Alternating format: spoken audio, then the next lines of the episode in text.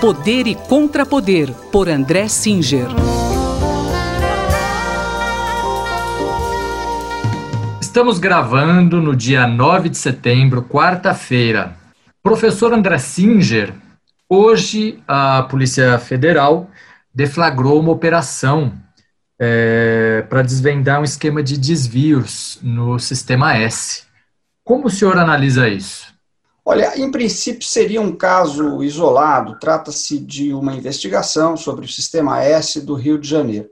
A questão é que é, acabou se tornando uma operação grande, são 50 mandados de busca e apreensão contra grandes escritórios é, de advocacia, entre eles é, escritórios de advocacia ligados ao ex-presidente Lula e ao atual presidente Jair Bolsonaro. É, o que chama a atenção desse, desse episódio cujas uh, ramificações são muito difíceis da gente uh, apreender, uma vez que envolve uma série de informações que ainda não estão uh, plenamente disponíveis, é o fato de que parece ser uma reação da Operação Lava Jato, que nos últimos dias vem estando numa situação de derrotas. Por exemplo, o Conselho Nacional do Ministério Público, ontem, terça-feira, dia 8 de setembro, decidiu impor uma pena de censura ao procurador Deltan Dallagnol por tweets emitidos é, por parte dele é, durante a eleição para a presidência do Senado em 2019. Né? Essa representação foi feita pelo senador Renan Calheiros. Ontem também a segunda turma do STF decidiu remeter processos contra Romero Jucá e Valdir Ramp, políticos do MDB, para a Justiça Federal, que também foi interpretado como uma derrota da Lava Jato. Ou seja, há uma série de elementos que dão a, a impressão de que a Lava Jato está num período de retrocesso e que esta operação, de algum modo, parece ser uma reação a este processo de recuo. Professor, e que conclusões podemos tirar desse conflito em torno da Lava Jato?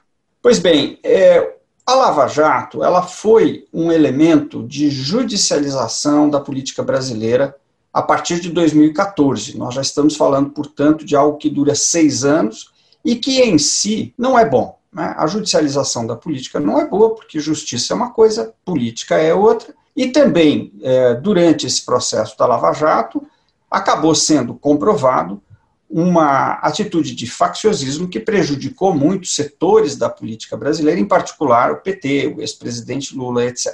Por outro lado, a Lava Jato levantou uma série de elementos importantes sobre o funcionamento da política brasileira.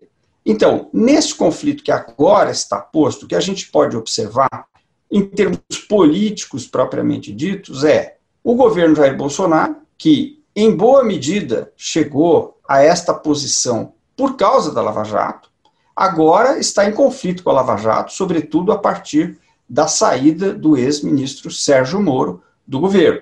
Todos nós sabemos que o ex-juiz Sérgio Moro era o líder da Lava Jato.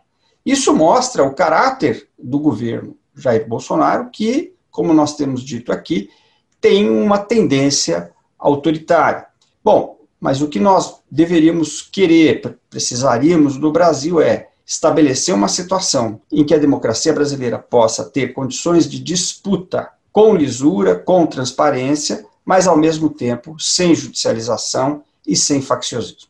Obrigado, professor. Até a semana que vem. Muito obrigado e até a semana que vem. Esse foi o cientista político André Singer, que conversou comigo, Gustavo Xavier. Poder e Contrapoder, por André Singer.